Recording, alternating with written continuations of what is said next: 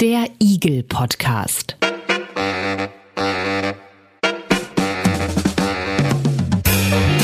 Ein Podcast rund um individuelle Gesundheitsleistungen. Gespräche über Gesundheit und Geld.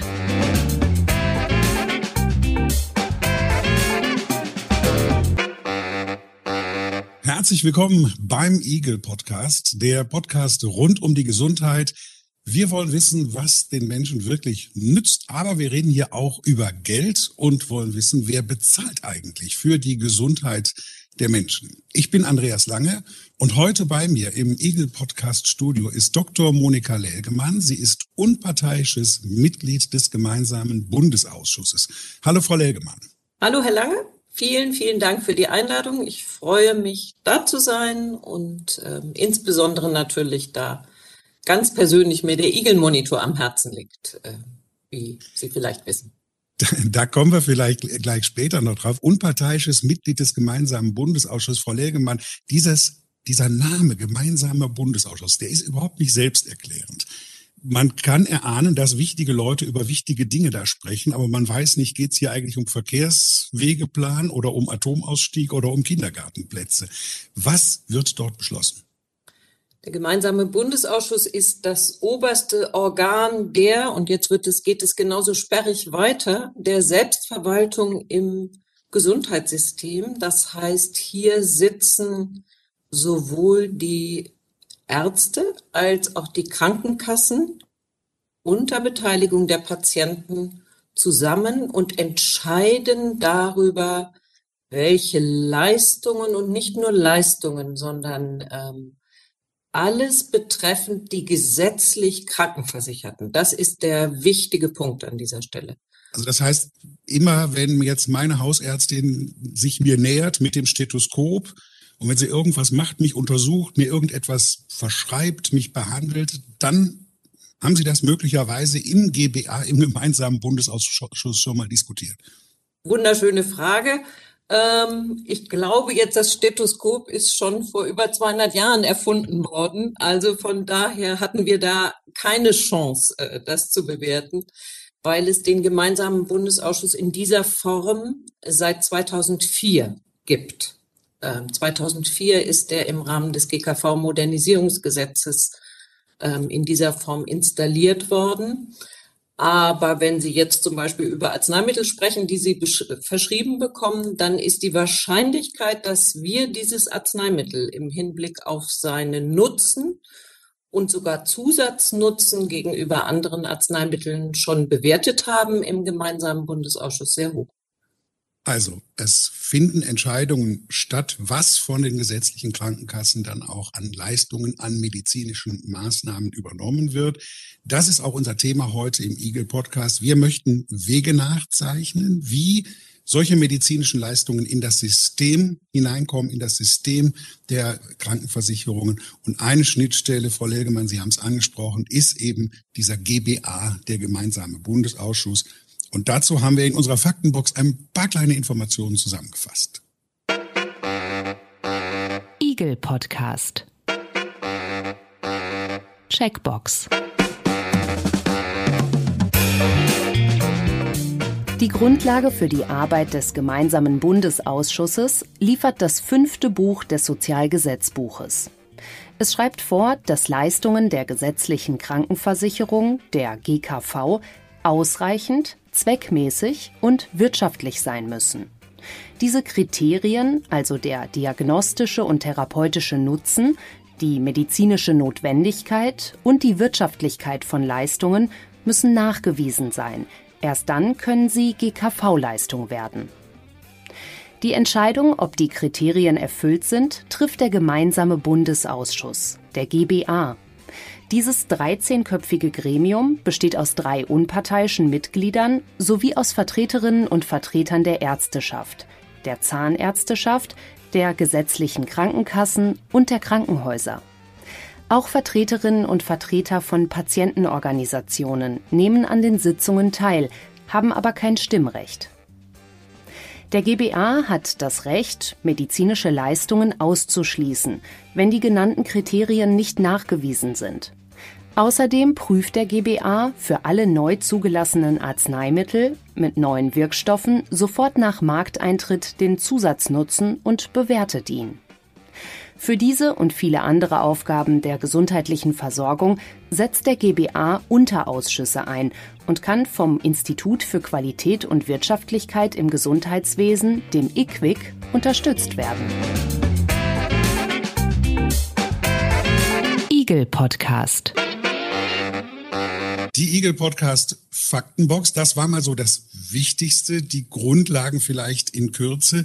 Aber Frau Lägemann, vielleicht dröseln wir es noch mal ein bisschen auf. Sie haben es jetzt eben selber schon angesprochen. Es geht um Medikamente, es geht aber auch um Behandlungsverfahren, es geht um Untersuchungsverfahren, diagnostische Früherkennung, Vorsorge. Sind das alles Sachen, die eben in gleicher Weise bei Ihnen diskutiert werden? Ja, ich würde es gerne, mm, würde ich gerne diesen Begriff der Leistung mal ein bisschen äh, mit Inhalt füllen. Was verbirgt sich denn da dahinter? Das sind nämlich sehr unterschiedliche Dinge. Also hier geht es einmal um die ganz konkrete ärztliche Leistung, also die Ärztin, die sie abhört zum Beispiel oder die sie untersucht. Es geht auch um die zahnärztlichen und psychotherapeutischen äh, Maßnahmen, alles jetzt erstmal im ambulanten Bereich. Es geht um die Versorgung mit Arzneimitteln, mit Heilmitteln, mit Hilfsmitteln. Es geht um die Versorgung häusliche Krankenpflege, Krankenhausbehandlung im Allgemeinen, aber auch medizinische Rehabilitation und Präventionsmaßnahmen und medizinische Früherkennung. Also ich sage alles. Das, ich sage das, ja, es ist alles. Ja.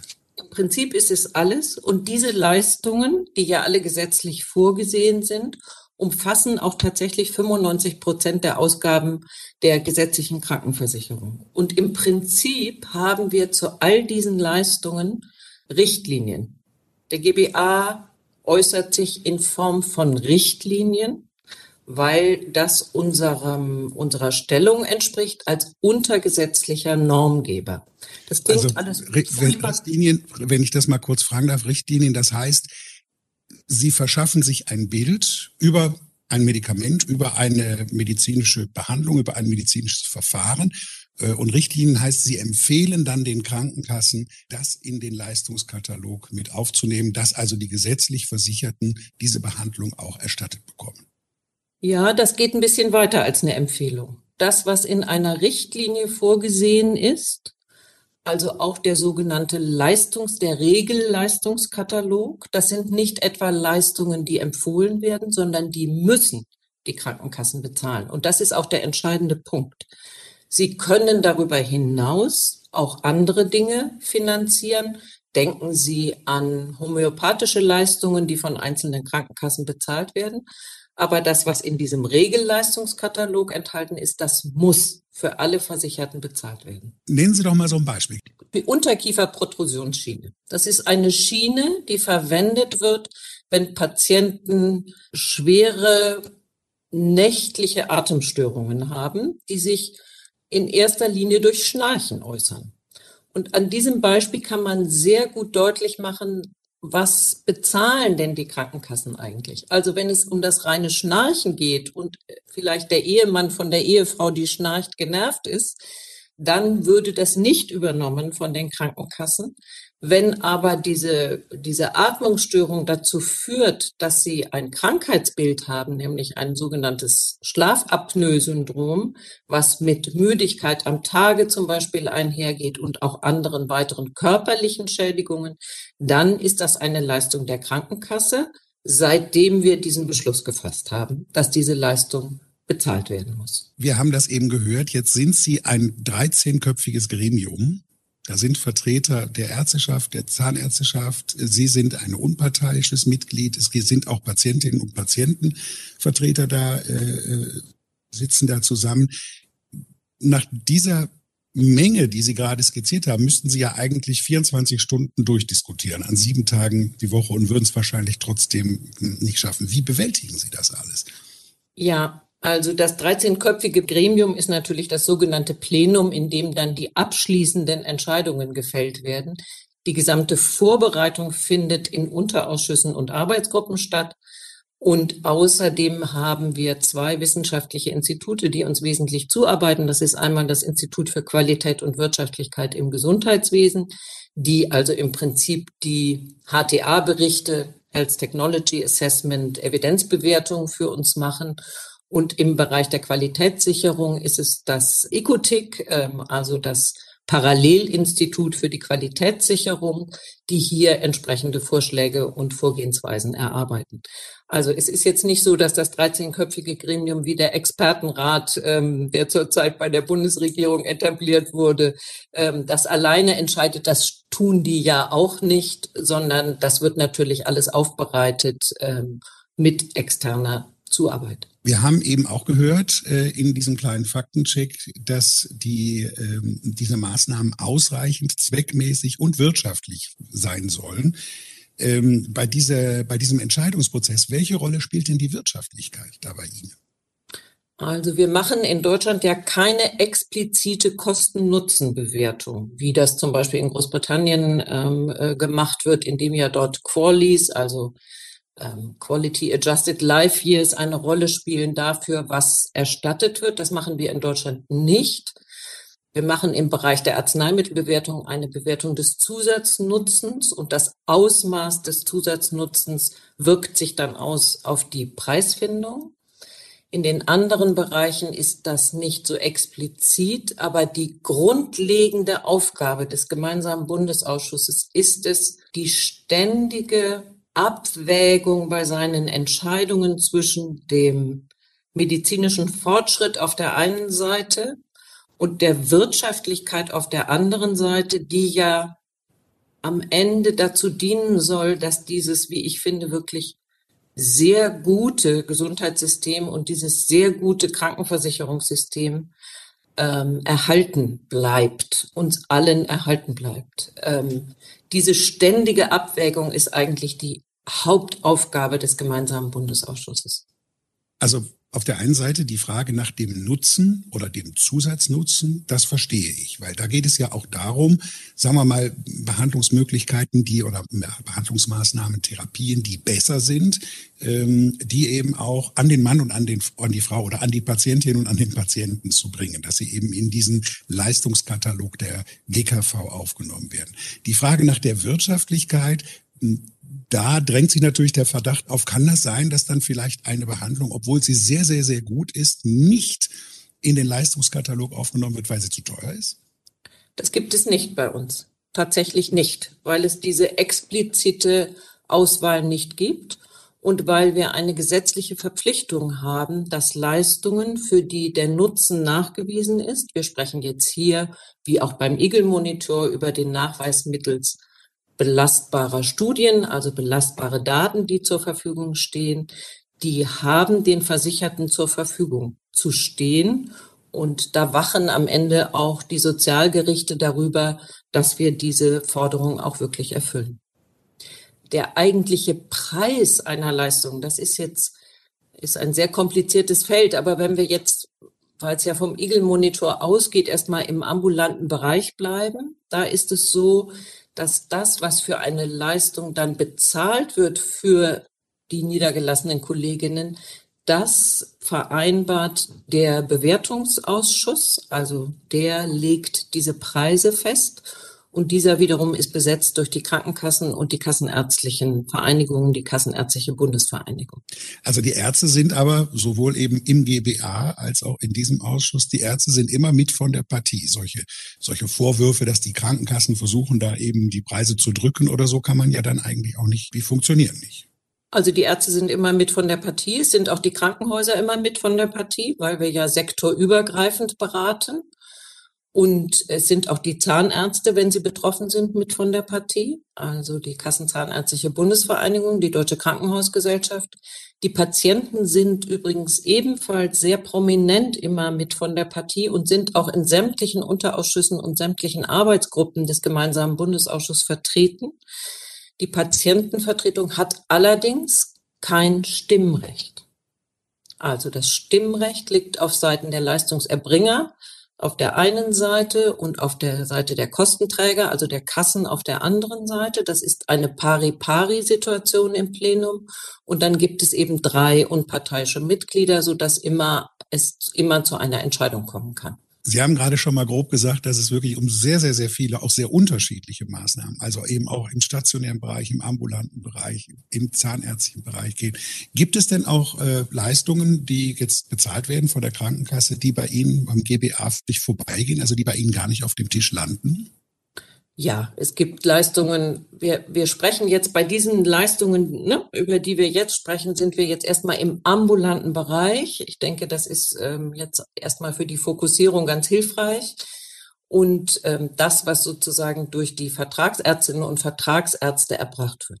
Da gibt es Leistungen, die erstens wie der Stethoskop schon immer dazugehören und die wir natürlich nicht bewertet haben. Und es gibt, sagen wir mal, kleinere Modifikationen von bisherigen Leistungen, eine neue Labormethode, die aber am Ende dasselbe misst wie das alte Verfahren. So etwas würden wir nicht bewerten. Wir bewerten also Dinge, die tatsächlich neu sind, ihnen ein neues theoretisch-wissenschaftliches Konzept zugrunde legt, die wirklich auch völlig neue Erkenntnisse ermöglichen im Verhältnis zu dem, was vorher der Fall war. Ein Beispiel sei jetzt zum äh, telemedizinische Versorgung von schwer ähm, Herzinsuffizienten, also Patienten mit einer ausgeprägten Herzschwäche, wäre jetzt ein solches Beispiel. Da sagt man, das ist neu und diese Methode ist dann bewertet worden, zum Beispiel durch den GBA. Es gibt ja auch Kritik, eine häufige Kritik, ich habe da einen, einen, Artikel dazu gelesen in der Süddeutschen, äh, ist, äh, dass ähm, Sogar der ehemalige Gesundheitsminister Spahn hat das damals gesagt, dass die dem GBA vorwerfen, dass sie zu langsam arbeiten, dass es zu lange dauert, bis wirklich neue, gute Verfahren, Untersuchungsverfahren, Therapieverfahren dann ähm, in eben in diesen Leistungskatalog aufgenommen werden. Gibt es da so große Unterschiede? Was kann man ganz schnell entscheiden und was dauert dann eben ein bisschen länger? Also vielleicht erstmal zu den Fristen nochmal. Wir haben im Jahr, ich habe jetzt die Zahlen von 21 noch nicht, aber von 2020 von den knapp 1000 ähm, Verfahren, die wir durchgeführt haben und Beschlüssen, die wir gefasst haben in 2020, waren ähm, 97 Prozent oder 98 Prozent fristgerecht. Also das erstmal so zum, zur groben Einordnung und, und zur was, Replik auf, auf die. Was heißt fristgerecht? Ja, da gehe ich jetzt drauf ein. Wir haben ja. praktisch keine Verfahren, die nicht fristbewährt sind, wie wir das nennen. Also eine klassische Methodenbewertung, das, was wir vorhin angesprochen haben, es wird etwas ganz Neues aufgenommen, hat eine Frist von zwei Jahren. Innerhalb von diesen zwei Jahren wird einmal die ähm, Evidenzaufbereitung durchgeführt ähm, durch das IQWIC. Das braucht ungefähr ein Jahr. Und die Vor- und Nachbereitung bis zur Beschlussfassung bei uns braucht auch noch mal ein Jahr. Das gibt mir die Chance, einmal darauf einzugehen, dass die Dauer der Verfahren ganz wesentlich davon abhängig ist, dass wir inzwischen umfangreiche Beteiligungsrechte haben. Also wir haben allein beim GBA bei einem solchen Methodenbewertungsverfahren zwei Stellungnahmeverfahren, nämlich vor Einleitung und kurz vor Beschlussfassung, also vor Beauftragung des IQWIC und nach äh, kurz vor Beschlussfassung. Und auch das IQWIC führt nochmal eine Erörterung mit der Fachöffentlichkeit äh, durch. Diese Verfahren, wie Sie sich vorstellen können, sind natürlich aufwendig, je nachdem auch, wie viele Personen teilnehmen, ähm, sind für uns extrem wichtig ähm, weil wir den fachlichen Input brauchen und weil wir außerdem gerade bei ethisch äh, schwierigen Themen natürlich auch die Akzeptanz der Beschlüsse, die spätere Akzeptanz äh, damit deutlich erhöhen können. Also diese Transparenz ist uns besonders wichtig, aber diese kostet Zeit, nur um das an dieser Stelle zu sagen. Dann gibt es andere Verfahren wie bei Arzneimitteln oder wenn ich jetzt in meinem Zuständigkeitsbereich bleibe, ähm, wir haben so ein Fast-Track-Verfahren für die frühe Nutzenbewertung von Hochrisiko-Medizinprodukten. Da liegt die Frist so zwischen drei und fünf Monaten.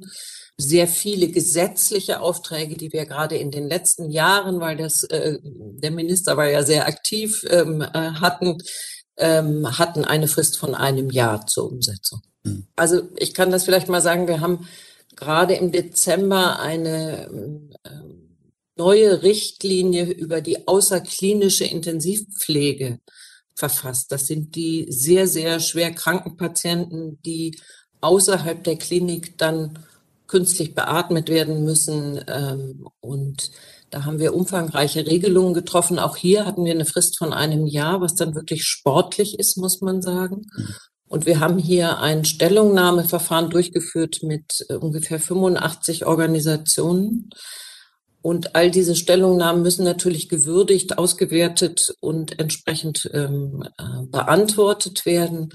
Und das führt dann dazu, also dass in diesem Fall zum Beispiel die Dokumentation dieses ganzen Verfahrens über 4000 Seiten umfasst, nur um mal so ein Bild davon zu geben, was natürlich dann in so einem Jahr auch alles ähm, zu geschehen hat und passieren muss. Wenn Sie das sagen, dann hören sich äh, 97 Prozent fristgerechte Erfüllung irgendwie nochmal ganz anders an, wenn ja, es finden, um solche mhm. Gutachten geht. Ne? Finden wir ehrlich gesagt auch. Und nochmal, um Ihre, auf Ihre ganz ursprüngliche Frage zu antworten, es geht immer dann schnell, jetzt vor allen Dingen bei Einzelleistungen, also ähm, wenn die Evidenz eindeutig ist es wird immer dann schwierig, wenn die Datenlage schlecht ist, weil ähm, das dann für uns bedeutet, dass erstens die Recherche nach vorhandenen Daten, die das EQUIC durchführt, aufwendiger ist, schwieriger ist, weil es mehr Streit gibt, wenn die Daten nicht eindeutig sind und weil wir dann auch verpflichtet sind, bei nicht eindeutigen Daten selber Studien zu initiieren und durchzuführen, auch auf Kosten der versicherten Gemeinschaft.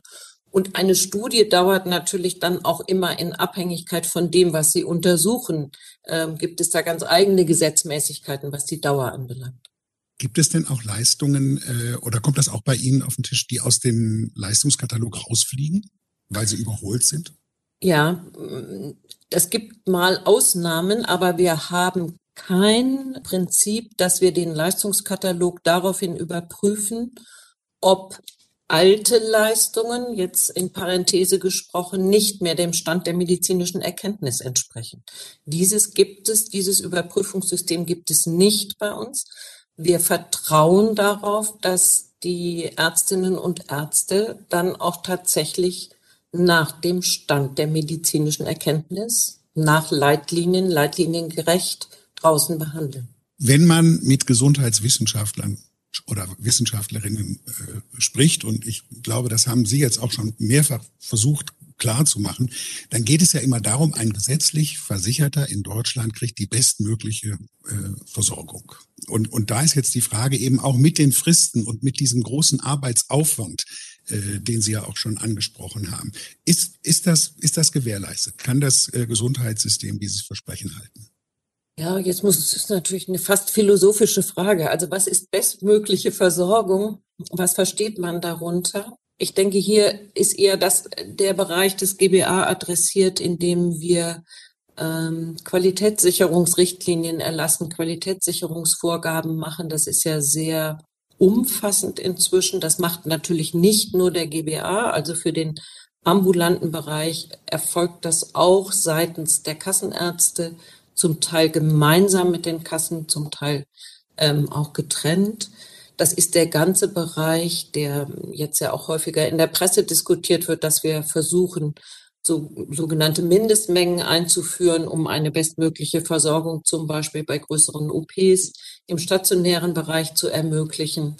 Ähm, das ist der wahrscheinlich auch der Bereich der sogenannten Disease Management Programme, also der Chroniker-Programme, in denen wir ja praktisch wie in einer Leitlinie ganze, ganze Therapie und Diagnostikabläufe festlegen. Das würde ich fassen wollen unter dem Begriff, sagen wir mal, Bemühungen des GBAs für eine bestmögliche Versorgung. Mhm.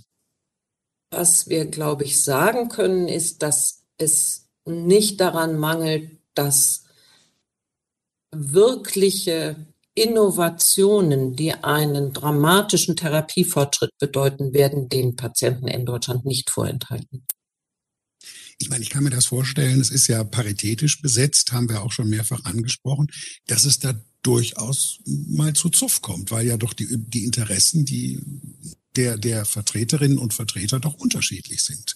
Die Ärztinnen, Ärzte fordern was anderes als die Patientinnen Patienten. Und sie, ja, sie sind unabhängig, sie hängen da irgendwie wahrscheinlich dann äh, dazwischen. Irgendwie gibt es da auch Streit, Interessenskonflikte? Natürlich, also es gibt Streit. Also die Hauptaufgabe des gemeinsamen Bundesausschusses ist ja genau die Vermittlung ähm, zwischen diesen unterschiedlichen Interessenvertretern. Ich würde das jetzt aber nicht unter dem Begriff Interessenkonflikte fassen wollen. Also Interessenkonflikte wäre für mich immer, wenn einer ähm, also wenn ich jetzt zum Beispiel noch Zusatzeinnahmen von der Medizinprodukteindustrie hätte, das wäre für mich ein, ein, klassischer Interessenkonflikt. Hier in diesem Fall sind die Vertreterinnen und Vertreter in dem Gremium ja da, um ihre Interessen zu vertreten. Und der GBA ist dafür da, zwischen diesen unterschiedlichen Interessen zu vermitteln und hier zu einem gemeinsamen Weg äh, zu kommen. Aber deswegen ist das natürlich so, dass äh, insbesondere insbesondere die Stimme des unparteiischen Vorsitzenden, also die 13. Stimme, dann am Ende ähm, entscheidend ist, wenn wir mit dissenten ähm, äh, Vorschlägen im Plenum, es dissente Vorschläge im Plenum gibt. Es ist natürlich, ich meine, es geht ja dabei auch um sehr, sehr, sehr viel Geld. Ich frage mich schon, gibt es denn da vielleicht doch Versuche oder Möglichkeiten, beispielsweise von Pharmaunternehmen oder so irgendwie Einfluss zu nehmen? Klopfen die da manchmal an die Tür? Natürlich, die klopfen häufig an die Tür. Das wäre jetzt auch wundersam, wenn sie es nicht täten. Und das tun natürlich nicht nur die Arzneimittelhersteller, das tun auch die Medizinproduktehersteller, das tun auch die Hilfsmittelhersteller und, und, und. Ähm, ich finde, wir haben hier sehr gute, sehr fachlich orientierte und höfliche Umgangsweisen damit. Und ähm, ich hatte vorhin schon mal angesprochen, dass wir ja Stellungnahmeverfahren haben und die Hersteller sind an diesen Stellungnahmeverfahren beteiligt und sind ganz wesentlich für diese Stellungnahmeverfahren. Und dort ist dann auch der richtige Ort und richtige Zeitpunkt, um die Interessen vorzutragen. Ich würde ganz gerne noch mal so ein bisschen Richtung äh, Zukunft spinksen. Sie haben gerade ein Stichwort schon selber genannt. Das ist das äh, Stichwort Telemedizin. Da gibt es ja jetzt Ferndiagnostik, es gibt Gesundheits-Apps. Das sind ja möglicherweise wirklich ganz neue Verfahren, die Sie so noch gar nicht äh, auf dem Schreibtisch hatten seit 2004. Ähm, sind Sie denn da gut aufgestellt? Funktioniert das?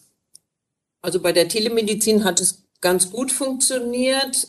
Ich glaube, bei all diesen Begriffen muss man immer so ein bisschen differenzieren, was verbirgt sich denn wirklich dahinter? Also ähm, was heißt in diesem Fall Ferndiagnostik, äh, für was, durch wen, an wem, warum? Das ist natürlich jeweils zu differenzieren.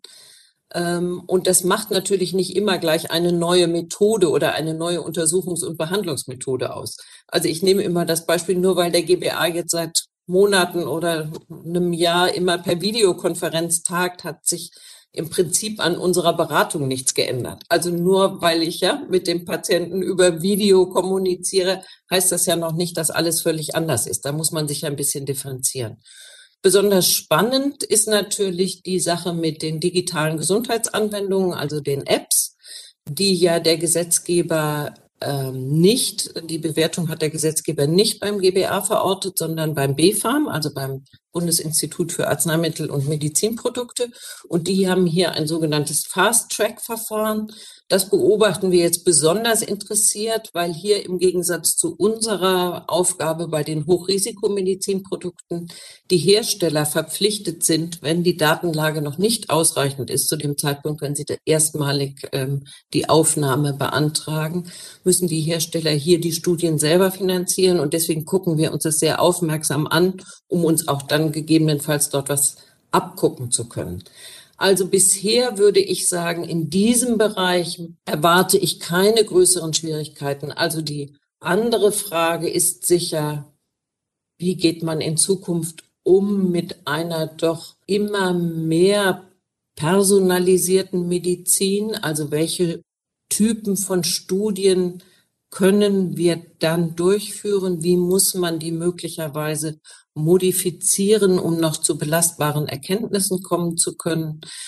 Und ähm, wie werden wir in Zukunft mit solchen Herausforderungen umgehen können, wie Genomsequenzierung bei Neugeborenen zur möglichen Früherkennung von möglichen Krankheiten? Also ich sehe da, hm, sagen wir mal, auch erhebliche ethische ähm, ähm, Fragestellungen, die zu beantworten sein werden in der nächsten Zeit und wahrscheinlich auch nicht durch den GBA beantwortet werden können, sondern hier ist sicher auch in vieler Hinsicht der Gesetzgeber gefragt. Ja. Ich wollte gerade fragen, muss dann der GBA erweitert werden? Um, ja. um Ethiker und Ethikerinnen? Ja, bisher haben wir eine sehr klare Position, die wir übrigens auch bei diesem Bluttest auf Trisomie 13, 18, 21 vertreten haben, nämlich, dass dieses keine Aufgabe des gemeinsamen Bundesausschusses ist, sondern dass das einen, eines gesellschaftlichen Diskurses bedarf, und eine Aufgabe ist, die dann im Parlament und letztlich dann über den Gesetzgeber geregelt werden sollte. Das sind für mich die großen Herausforderungen, ähm, die ich so kommen sehe. Und ich freue mich auf das erste Bewertungsverfahren künstliche Intelligenz. Irgendetwas, was primär durch die künstliche Intelligenz geprägt ist, aber bisher ist noch keins angekommen hier bei uns.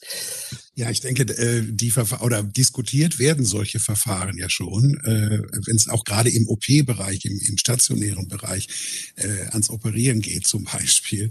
Aber ähm, ich freue mich, dass Sie sich darauf freuen.